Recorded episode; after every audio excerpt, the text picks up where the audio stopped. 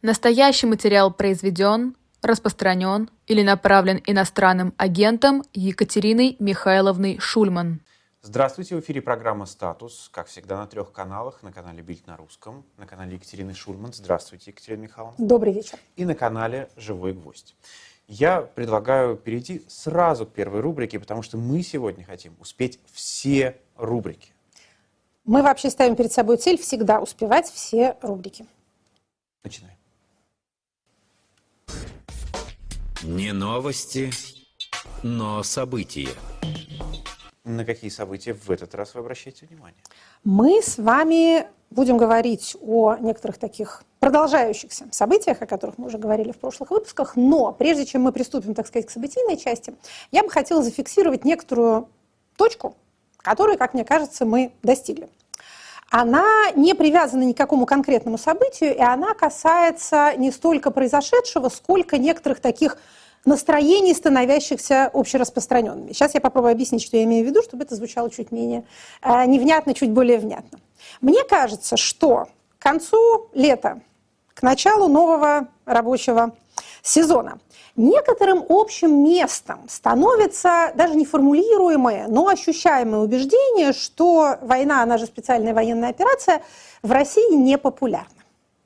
Такими словами, может быть, говорят об этом немногие.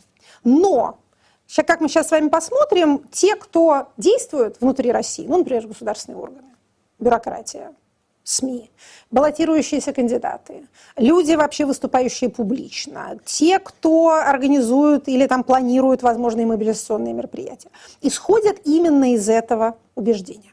Оно диффузно распространяется внутри России – оно постепенно становится, скажем так, достоянием общественности через СМИ и экспертные круги, и как мне кажется, я вижу, хотя здесь довольно большой лаг присутствует, как медленно-медленно это проникает и в сознание, так скажем, внешних наблюдателей, потому что до них всегда все доходит тяжелее всего. Это и понятно, они далеко от а, центров развития событий. Ну и кроме того, вообще э, залипают, особенно э, европейские акторы имеют свойство залипать на каких-то уже убеждениях, э, до которых они дошли, и с большим трудом от них избавляться. А вообще интересно видеть, как точно так же говорят об этом, как о чем-то само собой разумеющемся, те же самые люди, которые, например, год назад говорили точно таким же недопускающим сомнений голосом, что война пользуется поддержкой большинства, что, более того, это большинство каким-то образом является причиной того, что война вообще началась, что без его желания ничего такого бы не возникло, и руководство России в сущности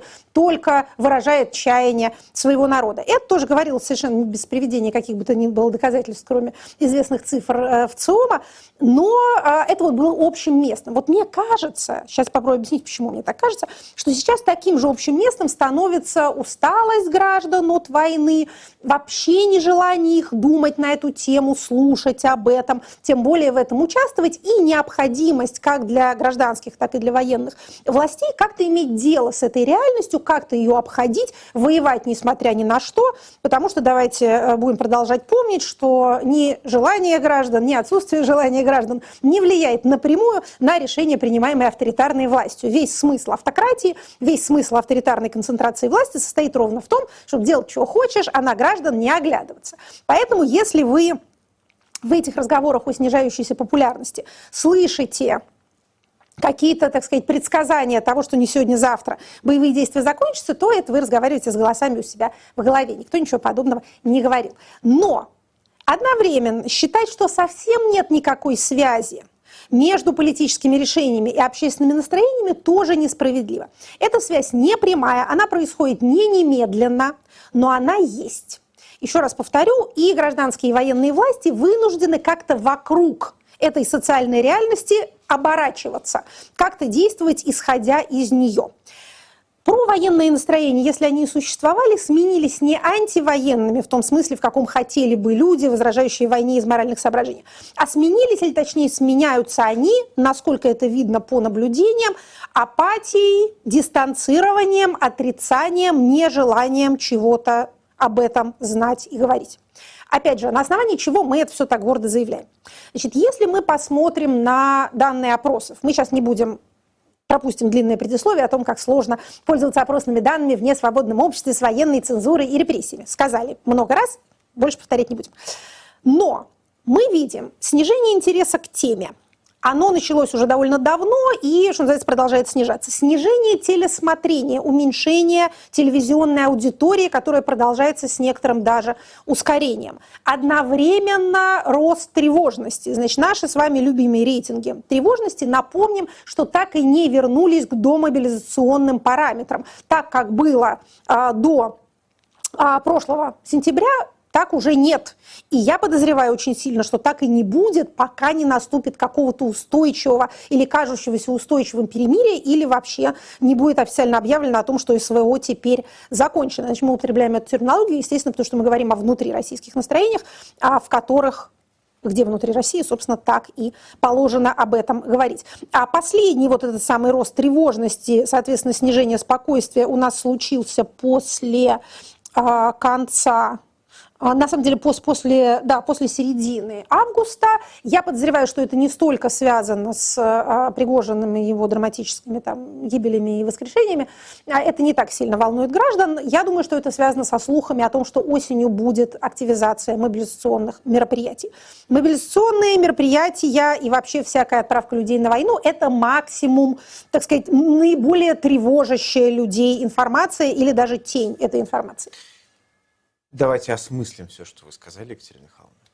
Посмотрим рекламу. После этого вернемся в студию. Хорошо. Продолжаем говорить о событиях. Продолжаем говорить о событиях и о том, что эти события определяют, то есть о меняющихся тенденциях, о трансформациях общественного мнения. Мы с вами сказали, что вот это вот, э, так сказать, не то чтобы новая непопулярность происходящего, но некоторое осознание этой непопулярности влияет на то, как ведут себя, в том числе административные акторы. Мы прежде всего здесь ориентируемся на ход избирательной кампании или, точнее говоря, э, электорального мероприятия, которое сейчас проходит в России и которое уже совсем скоро э, должно завершиться в ближайшие же выходные, где тремя, где двумя, где одним днем голосования. Выборы проходят в целом ряде регионов. Наиболее видимое и значимое из этих электоральных событий – это выборы-перевыборы мэра Москвы. Опять же, Просим прощения за применение этого термина к нашему электоральному мероприятию. Но какое оно не есть мероприятие, оно все-таки электоральное. То есть совсем не учитывать избирателя а при неполной распространенности э, ДЭГа все-таки нельзя. Значит, мы видим, как людей стараются ни в коем случае не невротизировать какими-то упоминаниями о войне. Мне продолжают присылать кандидатов, э, которые СВО используют в своей агитационной кампании. Это по-прежнему единичные случаи. А самый заметная, самая заметная кампания кампании из, из всего этого ЕДГ, это, конечно, выборы в Хакасии. Там драматические вещи происходят. Кандидат, присланный э, от «Единой России», присланный из Москвы, заболел и снялся с выборов. Мы сейчас не будем рассуждать, правда ли он заболел или увидел беду неминучую, поражение, которое ему грозит, и, соответственно, исправление этого поражения путем э, вбросов кувалды и доброго слова, и не захотел в этом участвовать, либо ему сказали, что он таким образом позорит Единую Россию. А, нам важно не это. Нам важно, что не только кандидат Сокол, но и другие кандидаты, которые пытаются ходить в чем-то камуфляжном и рассказывать, как они защищают Россиюшку, не пользуются какой-то особенной любовью. Избиратели, по крайней мере, вот эти, эти приемы не приносят им очевидного электорального успеха. Может, здесь я уточню, потому что были вопросы в том числе. Mm-hmm. А почему Собянин отчитывается о сбитых беспилотниках? Он, как говорится, кто, чтобы о сбитых беспилотниках отчитываться? Он страж спокойствия москвичей. А дроны беспокоят москвичей. Его задача, так сказать, обеспечить комфортный город. Он как может, так и обеспечивает. Но не он же сбивает. Не он сбивает отнюдь, но э, он вот, вот тут за все в ответе. Значит, компания Собянина ведется изумительнейшим образом. Там не только нет упоминания о том, что кто-то где-то воюет, это ладно. Там вообще нет упоминания о том, что кто-то кого-то выбирает. Я думаю, что многим э, нашим дорогим слушателям, в том числе и мне, или точнее многим слушателям, как и мне, пришли смс от э, легендарного ДИТа, Департамента информационных технологий Москвы, в котором сначала предлагалось принять участие в веселом розыгрыше призов, миллионов призов, а потом было написано, что вам присвоен номер, который позволит вам разыгрывать эти призы в рамках акции «Выбираем вместе 2023». Что мы выбираем вместе? Там близко не сказано. Может быть, мы выбираем новый вкус э, чипсов. интригу держит. Да, или, совершенно верно. Или, к примеру говоря, э, дизайн входа в новую станцию метрополитена. Опять же, там не то, что нет никакой войны, там нету самого мэра. Даже об этом москвичи не хотят вообще думать. Может быть, веселые призы они еще и захотят э, разыгрывать, но уж точно никакого мэра э, не выбирать. Значит, кстати, дорогие граждане э, иногда интересуются, как им поступать в такой ситуации. Сейчас про выборы еще поговорим и постараемся, может быть, как это попробовать дать людям совет, собственно, и самим себе тоже. А какие другие интересные практики мы наблюдаем на этой уже завершающейся избирательной кампании? Значит, нам много пишут об этом, не только присылают фотографии кандидатов с медальками, но и пишут о том, какие инструменты принуждения употребляются в каких регионах. Значит, вообще хочу сказать, дорогие сотрудники, избирательных комиссий, администраций, э, любых органов власти. Значит, знайте, когда вы куда-нибудь приходите с какой-нибудь речью, наставлением, когда вы рассылаете какие-то указания, когда вы что-нибудь кому-нибудь говорите, это все записывается и потом непременно попадет как раз к тем людям, которым вы бы не хотели, чтобы оно попало. А знаете, почему это происходит? Потому что иностранные разведки как-то особенно хорошо работают? Нет. Потому что те люди, с которыми вы разговариваете, вас ненавидят. Они вас все ненавидят. Те, кто вас слушает, те, кто перед вами отчитывается, те, кому вы адресуетесь, смотрят на вас и ненавидят. Просто имейте это в виду. Так вот, а это тоже, наверное, имеет э, отношение к той картине общественных настроений, которую мы пытаемся нарисовать. Итак, про принуждение к регистрации мы уже говорили. Далее, из оригинального. А, приматываются к студентам, учащимся вузов, а, и требуют, чтобы они, во-первых, приходили на встречи с определенными кандидатами, угадайте, от какой партии, от Единой России, скажу вам, чтобы вы не мучились. Далее, а, чтобы они отписывались от своих участков и приписывались к тем участкам, которые им укажут. Это, видимо, необходимо для того, чтобы смягчить а, возможные негативные результаты на тех или иных участках, которые считаются ненадежными. Значит, про это вот довольно-таки много пишут.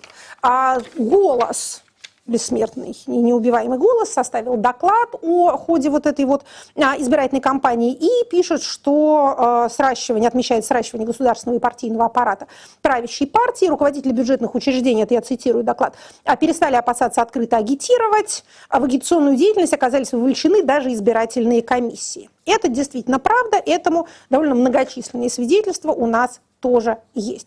То есть опять ставка на административно зависимый электорат, но вот сейчас, кстати, особое внимание, а, да, работникам бюджетных предприятий, как обычно, но и вузам. Значит, что делать? Ну, вы знаете, просто да. я отмечу, что про это тоже писали в вопросах, сообщали, где, угу. в каком городе буквально, как принуждают и так далее. А, но, кроме прочего, несколько человек отметили, что не призывают голосовать за кого-то. Главное, придите, гады. А все остальное, как говорится, за вас сделают. Ну, знаете, когда работников или учащихся принуждают регистрироваться в ДЭК, то они могут опасаться, что не только факт регистрации, но и, а, собственно, и голосование станет известно руководству. Ключи от всей этой волшебной системы понятно у кого, опять же, понятно, не будем разводить таинственность, у ФСБ ключи.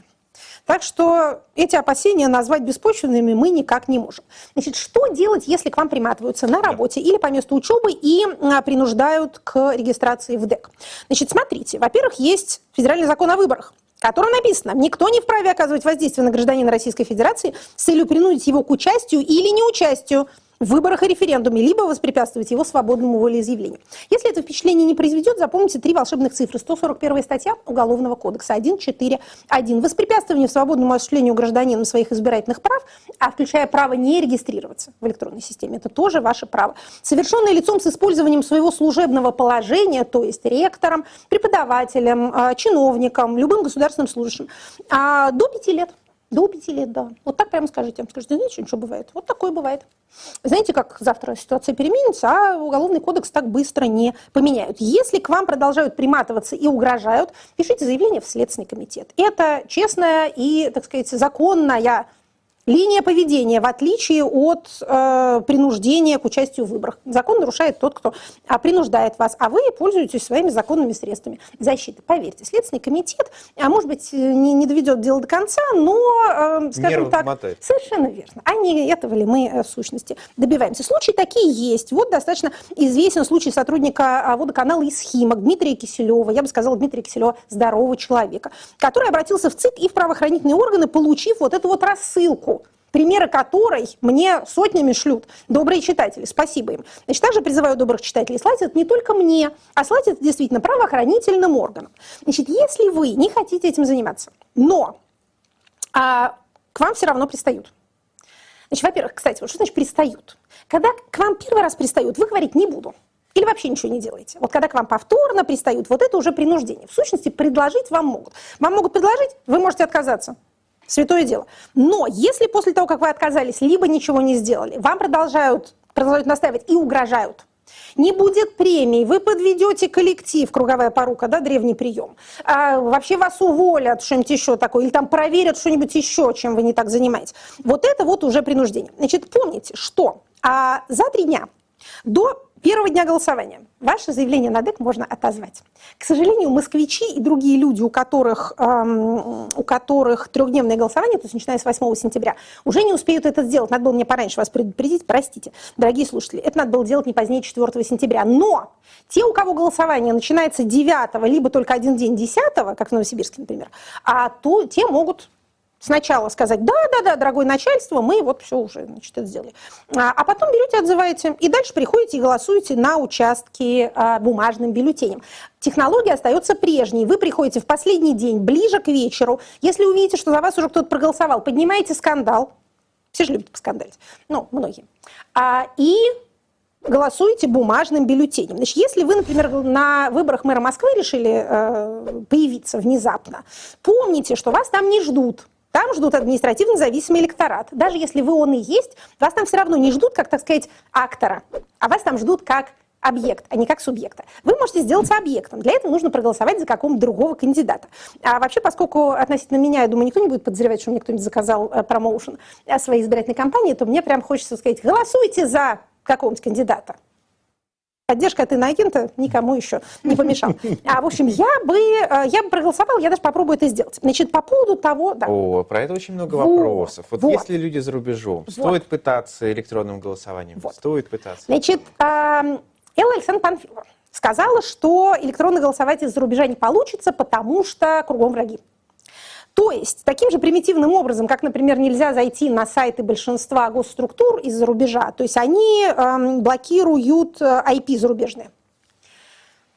Но три волшебных буквы VPN нам тут поможет. Я считаю, что э, людям, разлученным с Родиной, надо привить упорство – и посредством VPN все-таки проголосовать. Я буду пытаться это сделать лично, потому что, ну потому что же когда же еще такой случай.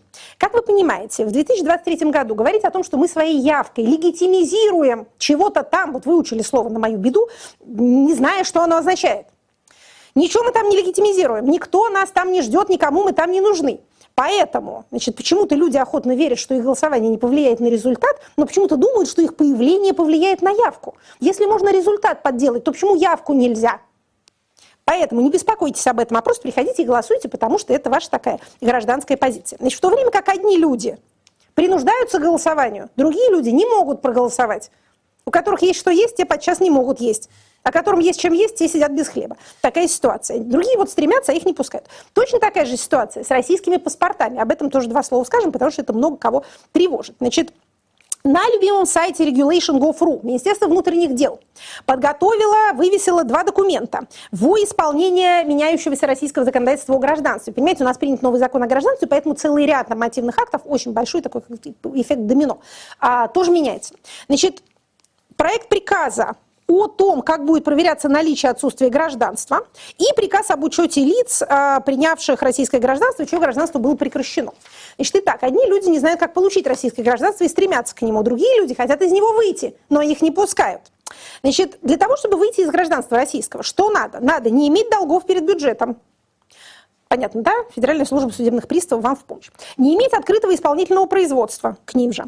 Не быть в статусе подозреваемого, обвиняемого или подсудимого. Редкий случай в Российской Федерации. Исполнить воинскую обязанность. С этим все еще сложнее. Значит, если вот эти вы четыре пункта не отметили, то вас никто не выпустит из российского гражданства. Но если вы их и отметили, то на этих же основаниях четырех МВД может пересматривать вопрос о выходе из гражданства. То есть, смотрите, вы вышли из гражданства, например, как многие, скажем, особо богатые люди норовят, но не только они. А дальше МВД говорит, знаете, а вы там налог не уплатили. Или на самом деле против вас возбуждено исполнительное производство или уголовное дело. Поэтому возвращайтесь э, немедленно. Ну, я надеюсь, что физически возвращаться у вас все-таки ума хватит не, а, но, тем не менее, имейте в виду возможность такой неприятности. Это пока проект, но вряд ли что-нибудь в нем особенно изменится, хотя будем смотреть. Далее, одновременно в рамках того же законотворческого процесса, нормотворческого точнее, правительство публикует нам э, проект критериев для изъятия загранпаспорта на границе. Кто это может делать? Погранслужба, принадлежащая ФСБ, МВД, подразделение МВД и органы МИД, в зависимости от того, кто вам загранпаспорт выдавал. Кто хочет, тот и может. Ну зачем так? Все-таки ограниченный закрытый список ведомств. Никто не попадет, там не может, какая-нибудь лесная инспекция не может. Опять же, судебные приставы не могут. А, не пока. преувеличивайте. Пока. пока, пока не могут. Итак, значит, если персональные данные владельца не совпадают с теми, которые содержатся в базах этих госструктур, а также в учете выданных загранпаспортов. И даже если персональные данные не совпадают со сведениями, указанными в других документах, например, в визах или билетах. То есть может такая ситуация неприятная получиться. Вы выезжаете из пределов счастливой Российской Федерации, проходите паспортный контроль. Вам говорят, посадочный ваш, пожалуйста. И говорят, а у вас тут фамилия написана. Неправильно. Отдайте паспорт в этот момент вспоминается знаменитая Дарья Тимурович, если, если, если а, кто как можно забыть Дарью Тимурович? Вот да, вот она по базам МВД была именно так. Вот, то есть тут, конечно... есть, на самом деле все может быть написано, как в паспорте, а в базе МВД вот Да, ошибка. да, да, да. Это связано с вступившим в силу изменениями в закон о порядке въезда-выезда. Они вступили э, в силу, эти изменения, в декабре, и, соответственно, вот э, подзаконные акты таким образом готовятся. В общем, есть, э, всегда есть риск. Не пытайтесь покинуть Омск. Не пытайтесь, не обязательно Омск хороший город. Э, покидая, пытаясь покинуть Российскую Федерацию, знаете, что к тому есть э, препятствия. Значит, далее, на что еще мы с вами должны успеть обратить внимание? У нас есть целых пять минут. Отлично, сейчас все сделаем. Значит, мы сказали, что основной э, триггер тревожности – это мобилизация. А депутаты Государственной Думы еще не приступили к полноценной работе, у них пока еще лето, везде осень, а у них лето. А, но а, они, тем не менее, продолжают радовать нас своими замечательными высказываниями. Мы на них обращаем внимание, потому что депутаты – это наш, а, можно сказать, домашний животные. Каждая иголочка радует нас. Да, так. совершенно верно. Итак, значит, а, у нас сразу два депутата членов Комитета по обороне Гурулев, Соболев заявили, что продолжают они на самом деле заявлять, что мобилизации не будет. Тут надо иметь в виду, что а, вообще вот это вот снижение тревожности по поводу мобилизации, что как бы говорит о степени энтузиазма российских граждан по поводу СВО, является одной из основных задач как машины пропаганды, так и официальных лиц, беседующих публично на эту тему. Опять же, по одним ботам в Ютубе которые комментарии оставляют, можно понять, насколько это горячая тема. Ну, действительно, вот тут я вижу прямую связь с уровнями общественной тревожности. Значит, что сказали нам эти два бойца?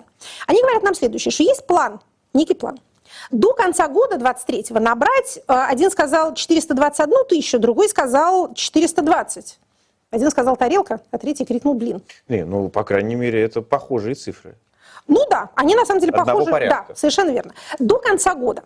Далее, цитируем депутата Соболева. А депутата Соболева мы любим, потому что он разговорчив крайне. Это тот самый, э, как это, Виктор, вот какая Москва гнилая оказалась Соболев, который нам рассказал про а, цифры мобилизационного, или точнее проценты мобилизационного плана в Москве. Поэтому мы его внимательно слушаем. Так вот, говорит он следующее. Такое определено количество, чтобы не было никаких мобилизаций больше, к которым мы не совсем готовы, сказал депутат Соболев. Кто это говорит?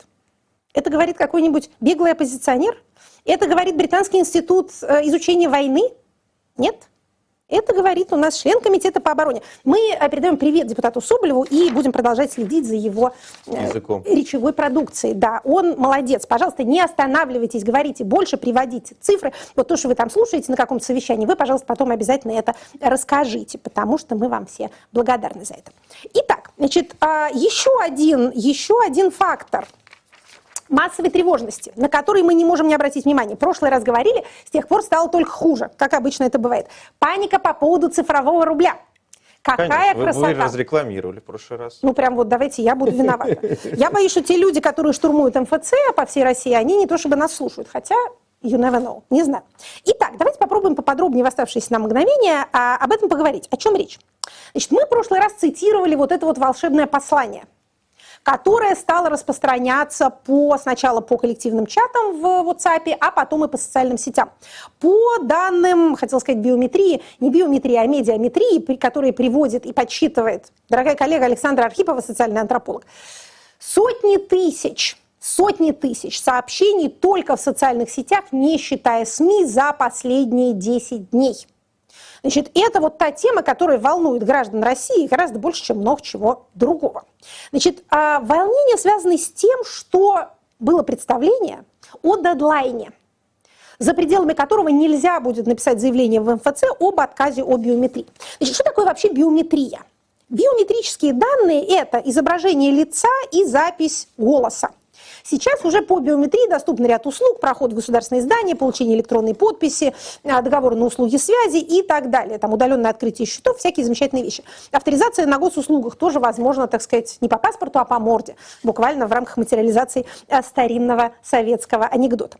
Значит, а что должно происходить дальше и почему люди, так сказать, эм, волнуются, опасаются? Люди опасаются вот в связи с чем. В 2018 году, в 2018, была запущена ГИС ЕБС. Государственная единая биометрическая система. Значит, в декабре 2022 года, то есть относительно недавно, был подписан президентский указ о порядке работы этой единой биометрической системы. Там было сказано, что все организации, которые собирают биометрические данные, это банки в основном, должны передать их вот в эту единую государственную систему, уведомив клиентов как минимум за 30 суток о передаче такой информации. В основном собирает эту информацию Сбербанк. По имеющимся сведениям, он насобирал ее на 30 миллионов человек. Неплохо. Совсем неплохо. Это серьезные цифры. Значит, с 1 июня, значит, это конец декабря, поняли, да? А с 1 июня вступила в силу норма закона, которая позволяет гражданам подавать заявление об отказе от сбора и размещения биометрических данных.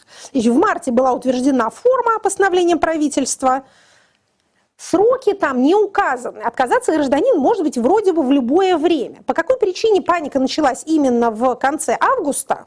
Вот именно в последние числа августа вот эти вот десятки тысяч заявлений подаются в МФЦ различных э, субъектов федерации. Лидирует здесь, насколько я понимаю, Москва, ну, как так сказать, наиболее грамотная и э, продвинутая в цифровом отношении. Значит, при этом нет нигде, ни в каких этих законных актах нет оговорок про 31 августа. Нету, но при этом по тому же закону банки должны завершить передачу биометрической, имеющихся у нее биометрической информации в ЕБС до 30 сентября.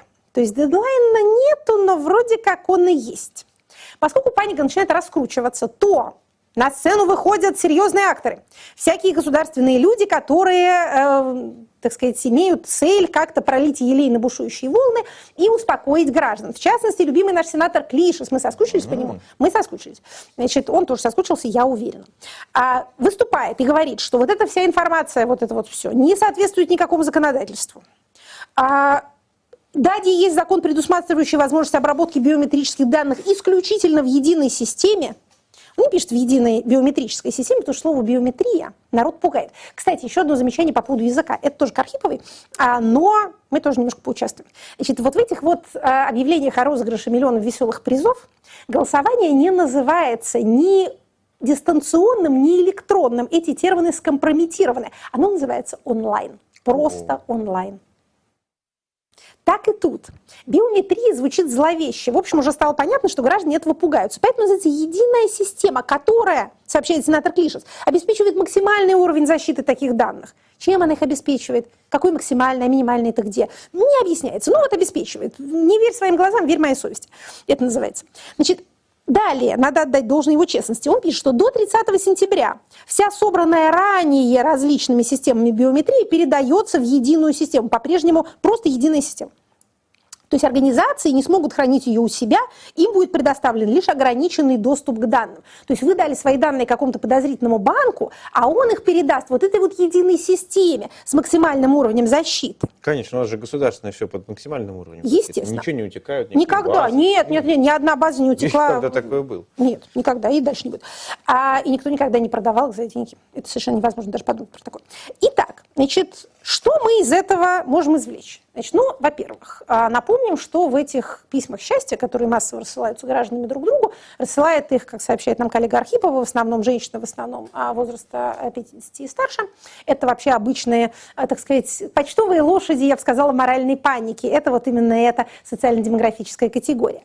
А там говорится, что если вот эта вот некая загадочная система, которая должна поглотить ваши деньги и навсегда сделать вас рабом цифрового рубля, не наберет 51%, то это все провалится, как провалилась вакцинация. С точки зрения людей вакцинация провалилась. Также упоминаются QR-коды, которые тоже, значит, яростью народной, которая как волна, значит, вспухла, удалось, по их мысли, остановить.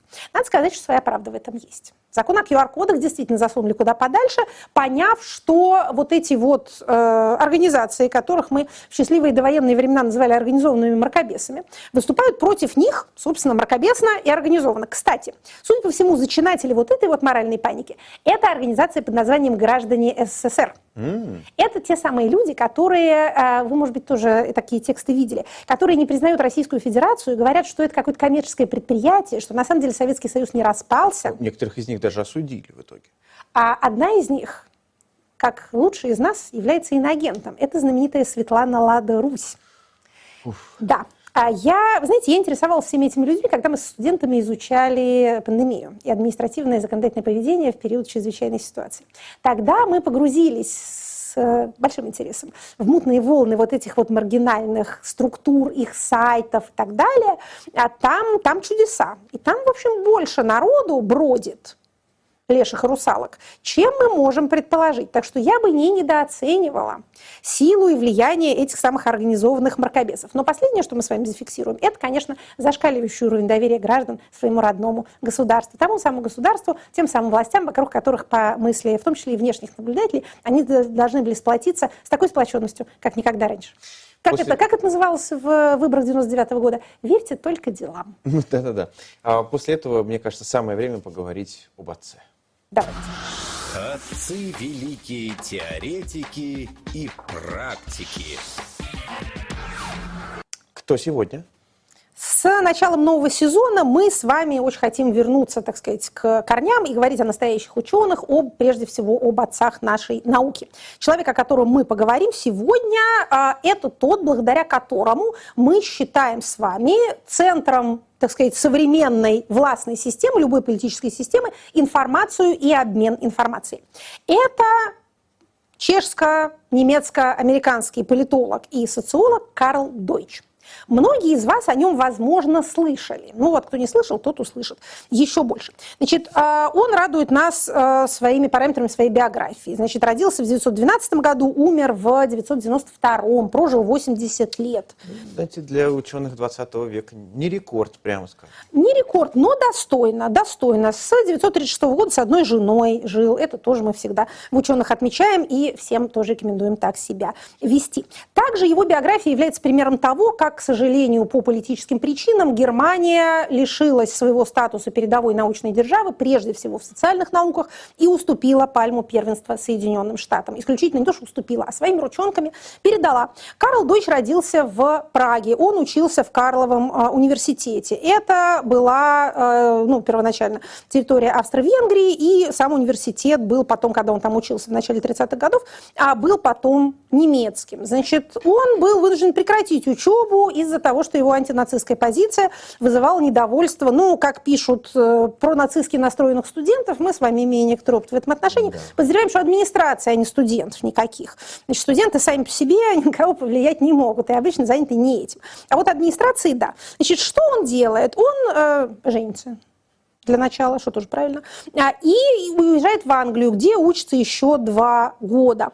Значит, э, он уже не возвращается ни в Чехию, ни, ну, в смысле, ни в Прагу, а точнее будет говорить, ни в Германию, хотя его родной язык немецкий. Еще раз напомню, что 20-е, а, с начала века, вот вплоть до, э, так сказать, прихода к власти нацистов, социология, э, начинающаяся политология, экономика, науки об обществе, прежде всего немецкий, язык науки немецкий. Наш с вами Петерим Сорокин, которого другие очень толковые власти выслали из Советской России, не знал английского языка, когда приехал в Америку, и ему не надо было, потому что все было на немецком. Теория поколений, железный закон олигархии, собственно, Макс Вебер великий, все наши три основы легитимации, это все немецкая наука. Это было уничтожено Гитлером и не вернулось никогда что называется, на нашем веку э, не, не вернулась. И еще и скомпрометировал язык в некотором смысле. И теперь это тоже не язык науки, не язык международного научного общения. Значит, что он делает? Он уезжает далее в Соединенные Штаты. Там он учится в Гарвардском университете, получает еще одну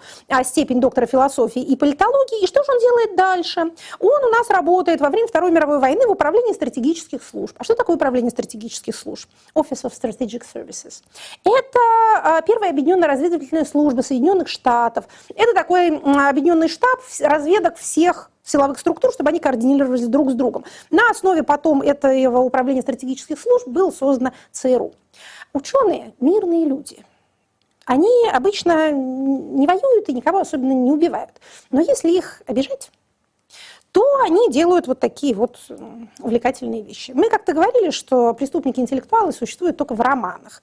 А вот э, ученые, так сказать, способные на многое, они существуют вполне в реальной жизни. Поэтому лучше своих ученых держите при себе и создавайте им условия для свободного научного поиска. Иначе и атомную бомбу, и ту теорию информации как власти, которая потом лишит вас э, жизни, имущества и политического положения, они создадут в другой стране. Итак, Работает он там, работает, преподает в Массачусетском, в MIT, а, Массачусетском институте, в Еле, и э, потом возвращается в Гарвард, где он учился, где, в общем, до самой смерти является профессором международного мира. Значит, что он нам, так сказать, дал? Он такой политолог и социолог, который рано понял возможности кибернетики, новой науки об информации и обмене информацией. Значит, он кибернетические достижения применяет к социальным системам.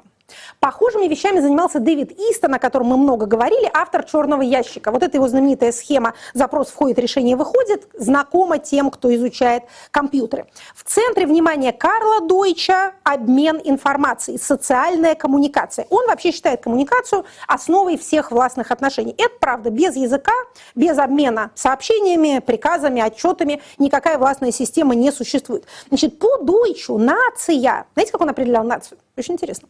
Это группа, в пределах которой уровень коммуникативной активности значительно выше, чем за ее пределами. Понимаете, да? Ваша нация – это те, с кем вы общаетесь. Зловещая пауза в эфире. Формирование идеи национальной общности он считал процессом результата, результатом урбанизации и индустриализации.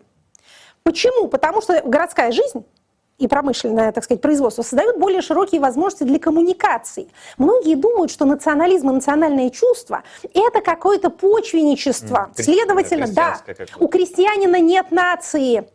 товарищи. У него и религии нет, и родины. У него есть деревня и земля, земелька. Поклоняется он э, богине плодородия, больше никому.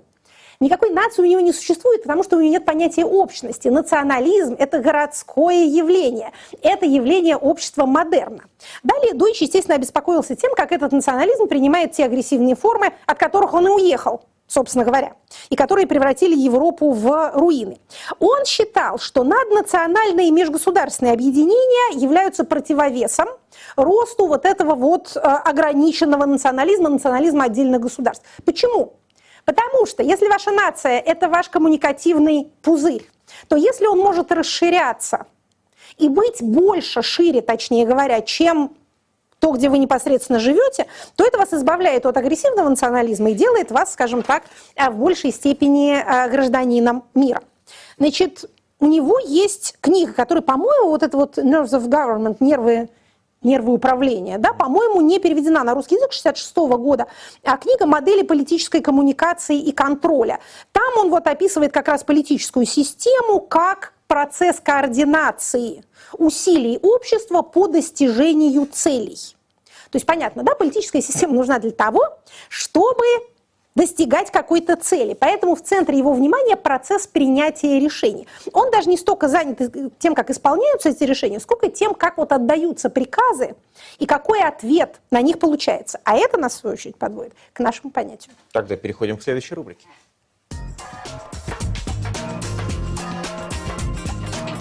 По понятиям. Какое понятие? Наше сегодня понятие – обратная связь. Мы очень часто употребляем это словосочетание. Оно вошло в бытовой язык. Дайте мне, пожалуйста, обратную связь. Говорят люди, которые хотят сказать, ответьте, пожалуйста, мне на мое сообщение. Что же такое обратная связь с точки зрения науки? Вот, собственно, это понятие, это понятие Дойча. Кстати говоря, именно в связи с его теорией коммуникации а, он дал вот это свое знаменитое определение устойчивости режимов. Он писал, что режим устойчив не тогда, когда он обладает силовым аппаратом, а тогда, когда внутри элит налажена достаточная коммуникация для принятия солидарных решений. То есть если элиты могут сговориться между собой о том, что они делают, ваш режим устойчив. Если не могут, то неустойчив. Сколько бы у вас там не было этих инструментов силового подавления чего бы то ни было, потому что инструмент сам по себе, он, опять же, он как пулемет он сам не стреляет. Надо, чтобы кто-то из него выстрелил. Для того, чтобы из него кто-то выстрелил, ему кто-то должен сказать об этом. Или у него должна возникнуть своя такая мысль, но она тоже не родится в его голове, она откуда-то извне должна быть туда занесена или предпосылки к ней. Поэтому вот эти коммуникации внутри элиты так важны. Даже те, кто никогда не слышал ни про какого дойча и не знают слова коммуникации, понимают, насколько это важно, поэтому вот эти вот внутриэлитные общения происходят у кого в бане, у кого там на крестинах, на днях рождениях, неважно. Главное, чтобы они между собой общались. Тут, кстати... Кого в тайге? Ну, там их мало, их мало.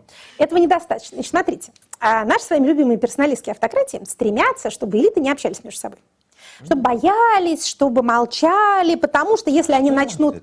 А вот начнут коммуницировать и заговор какой-нибудь, комплот устроит. Хорошо ли это? Но это хорошая цель, если вы э, рассуждаете в том смысле, чтобы они бы к вам, так сказать, в спальню не пришли тайком, э, как в сказке о царе Салтане, и не придушили вас подушкой. Но когда вам нужно все-таки проводить какую-то государственную политику или по дойчу координировать усилия общества по достижению поставленных целей, звучит как цитата из какой-нибудь стратегии национальной безопасности, да, да, да. то это уже вам начинает мешать. Потому что ваши элиты между собой не коммуницируют никаким совершенно образом. Итак, Значит, теория коммуникации Дойча рассматривает любое правительство как систему принятия решений, работа которой основывается на потоках информации.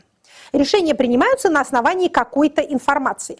Вообще процесс, так сказать, властвования – это процесс непрерывной коммуникации. Где здесь обратная связь. Сейчас к этому подойдем.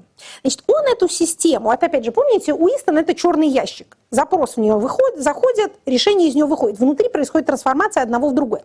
Значит, вот эту вот трансформационную часть Дойч называл операционной структурой.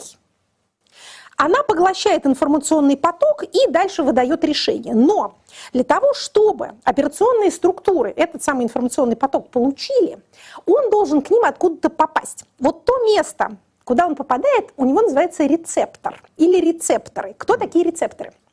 Это те, кто, возникает образ, да, почти как дементоры. Да-да-да.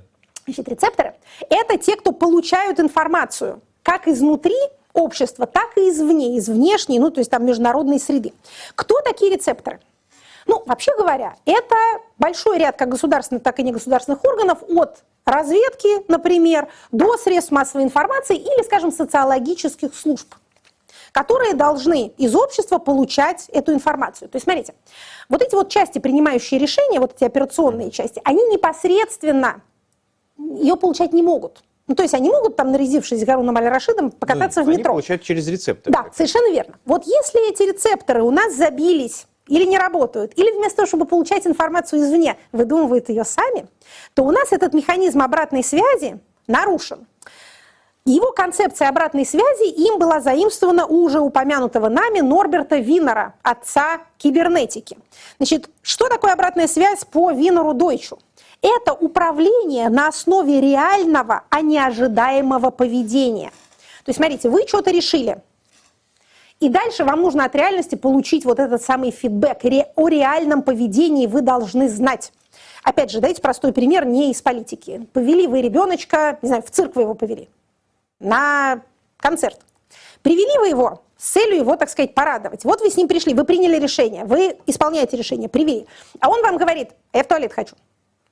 Значит, если у вас рецепторы это ваши, в данном случае рецепторы это ваши собственные уши, или ваша способность понимать то, что вам говорят, или одновременно ваша способность реагировать на реальное поведение.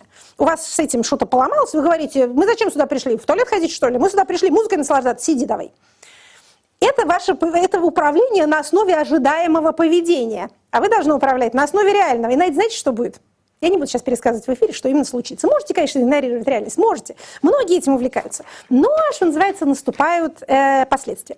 Вот такова у нас теория коммуникации Карла Дойча. Опять же, это все какое-нибудь теоретизирование. На основе этого, можно сказать, ЦРУ работает. И работает, судя по всему, не без успеха. Я не знаю, почему мы весь эфир рекламируем какие-то иностранные э, спецслужбы. Не то, что они как-то нам близко знакомы или особенно нам нравятся. Мы просто предостерегаем дорогих слушателей и нынешних, и будущих от пренебрежения научным знаниям. Это так же дорого обходится, как э, продолжение управления на основании ожидаемого поведения, а не реального. Ну а мы переходим к последним сегодня рубрике. Угу. Вопросы от слушателей. А прежде чем, кстати, перейти к вопросам от слушателей, э, скажу, что много всегда вопросов про выступление, а Дело в том, что ближайшее выступление у нас будет в Хельсинки уже Но в эту на, на него не надо приходить. Но да, ближайшее, в принципе, мероприятие, которое будет, на которое еще есть билеты, будет аж 23 сентября. А, это с главным редактором «Медиазона» Сергеем Смирновым. «Медиазоне» исполнилось 9 лет. Да, и по этому поводу наверняка ссылки всякие. Я подписана на донаты, донаты, донаты. Долгие годы, и вам советую. Так вот, дорогие друзья, чтобы всегда просто быть э, в курсе выступлений, просто подпишитесь на телеграм-канал Эхо ФМ, там всегда вся информация это есть. Но теперь на меня надежды мало, я очень плохо все анонсирую, простите. Ну, Екатерина Михайловна анонсирует, но в последний момент. Тем не менее, э, очень много вопросов на эту тему. Хотя это не Подождите, про Россию. эту это какую? Нет, нет вот, вот эту тему, которую а, я сейчас как раз э, Хорошо. назову, но при этом это не про Россию. Ладно. Здравствуйте. Приходят новости, что посольство Беларуси перестанут выдавать паспорта А-а-а. своим гражданам за рубежом. Означает ли это, что отъезд недовольных уже не так поощряется режимом? Ну, в общем, про это очень много вопросов в разных вариантах. Я выбрал самый короткий. Действительно, э, белорусский режим является образцом для российского, с лагом примерно в два года. А последнее время это расстояние несколько сократилось. Многие полицейские и нормотворческие практики оттуда действительно заимствуются. А не соглашусь с тем, что невыдача паспортов за рубежом является каким-то препятствием к отъезду. Если вы уже за рубежом, то, значит, вы уже отъехали от родной Беларуси. И это попытка сделать какую-то смутную гадость тем людям, которые продолжают время от времени навещать свою родину по тем или иным причинам. Может, семьи у них там, может, дела какие-нибудь. А, ну что, тут э, опять международное сообщество подвигается к необходимости разработки нансеновских паспортов, то есть каких-то документов, которые позволят человеку без э, паспорта, выданного его родной, а ныне враждебной юрисдикции, все-таки э, путешествовать. Я надеюсь, что объединенными усилиями э, белорусской оппозиции и международных властей а это решение будет найдено. Но, Екатерина Михайловна, путешествовать это одно, а распоряжение собственностью в родной стране, наследование и То прочие есть, опять другие же, вещи. это не закрытие границ, да? это попытка отрезать уехавших окончательно от любой связи с э, родными местами. Целеполагание совершенно очевидное. Белорусский режим хорош своей прямотой и откровенностью. В отличие от российского, он гораздо меньше выдумывает, скажем так, ложных э, обоснований для своих действий. Тут все, все понятно. Интенция ясна даже самому наивному человеку. Но это значит, россиянам приготовиться? А, опять же, до этого был лак в два года. Посмотрим. Не все заимствовано. Например, ну, тут даже страшно говорить, какие белорусские практики еще нами не заимствованы. Не буду. Не будем. Не буду. Примеров приводить не буду. Сами нагуглите себе примеры, а, а лучше не надо. Ну, слушайте, э, в этом случае, как и во всех остальных, все мы на перегонки со смертью бегаем. Кто кого переживет, тот прав окажется. А Елена Мещерякова в э, YouTube-канале «Бильд на русском», которому, кстати говоря, осталось, по-моему, несколько десятков или сотен человек до 250 тысяч подписчиков. Четверть миллиона. Да. Так вот, а, спрашивает вас по мотивам перестановок в британском правительстве. Является ли нормальной практикой назначение одного и того же человека на должность министра в совершенно разных отраслях? На первый взгляд кажется, что человек не может быть министром экономики, потом здравоохранения, а потом обороны. А может быть, это заблуждение, не так важна э, профессиональная принадлежность, как менеджерские качества. А нет, дело не в менеджерских качествах совершенно. Это не универсальные управленцы по советскому образцу, которые могут быть комиссарами значит, сегодня в э, конармии, а завтра значит, возрождать э, какое-нибудь там издательское дело на Руси. Нет, дело не в этом. Это связано с э, механизмом формирования партийного правительства. То есть, смотрите, в Британии, как и в Соединенных Штатах, весь госаппарат разделен на два этажа. Один верхний, узенький, это политические назначенцы, это те места, которые получает партия-победительница. Или если в редких случаях создается коалиционное правительство, то партии делятся между собой этим. А это политические назначенцы. Они приводят с собой небольшой, относительно компактный аппарат своих соратников из той же партии. Вот все остальное – это люди на постоянных контрактах. Это профессиональные бюрократы, которым безразличны, в общем, результаты выборов. Понятно, что безразличны до определенной степени, начальник влияет на подчиненных, это все ясно, но есть люди со стабильным рабочим местом, которые не потеряют его, потому что пришел там какой-то самодур а, из не той партии, которой вы принадлежите. Но есть и сменяющаяся верхушка, которая отражает, ну, собственно, политические предпочтения избирателей. Таким образом достигается баланс между необходимостью иметь стабильный бюрократический аппарат и необходимостью все-таки какой-то кусок власти раздавать на выборах, для того, чтобы бюрократия не стала правящей да, а, силой, для того, чтобы железная клетка бюрократии по выбору не наступила, вот есть это а, разделение. Эта схема не идеальная, с своими недостатками, но, по крайней мере, понятная и, в общем, а, показавшая свою относительную терпимую эффективность на протяжении многих лет. То есть эти люди не какие-то, еще раз повторю, универсальные гении-управленцы, их задача смотреть, чтобы предвыборные обещания их партии относительно вот этой сферы, на которую их поставили, выполнялись в ходе их легислатуры. Екатерина Михайловна, не пугайтесь вопроса, а лучше разъясните. Окей. Очень много вопросов про то, как голосовать в посольствах на сентябрьских выборах. Угу.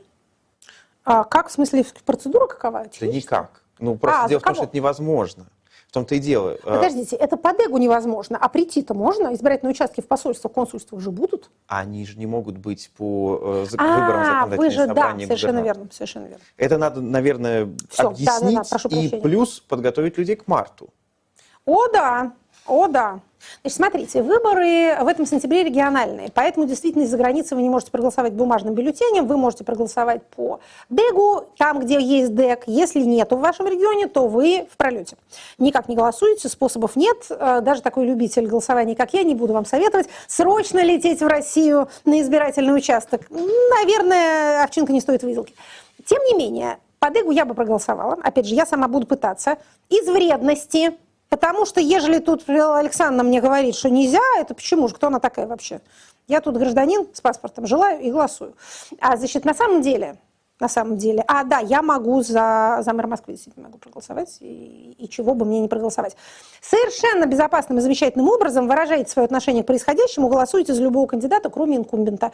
А в Москве я, этот, ну что, будем нарушать э, тайну голосования? Да какая же теперь разница? В 23 году вот эти все мелочи.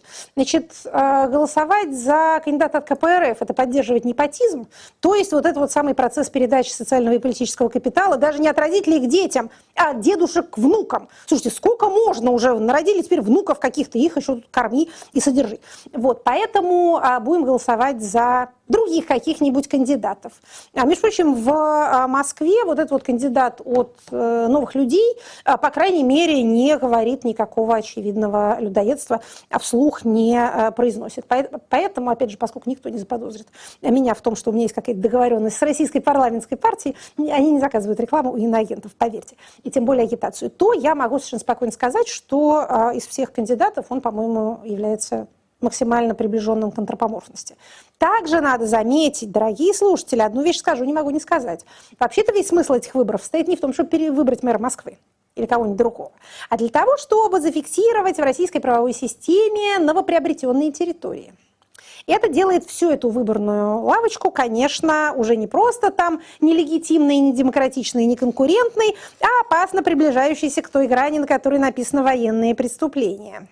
Это касается вот этих вот новых территорий. С этим нельзя иметь ничего общего вообще никому. Ни физически, ни информационно, ни дистанционно, ни непосредственно, не опосредованно, не прикасайтесь. Вообще ничего этого не произносите. Это страшное дело. Там бродит смерть. А, смерть и, в лучшем случае, Международный уголовный суд. Поэтому, если вдруг вам показалось, что это хороший способ там, заработать денег к новому учебному году, бегите!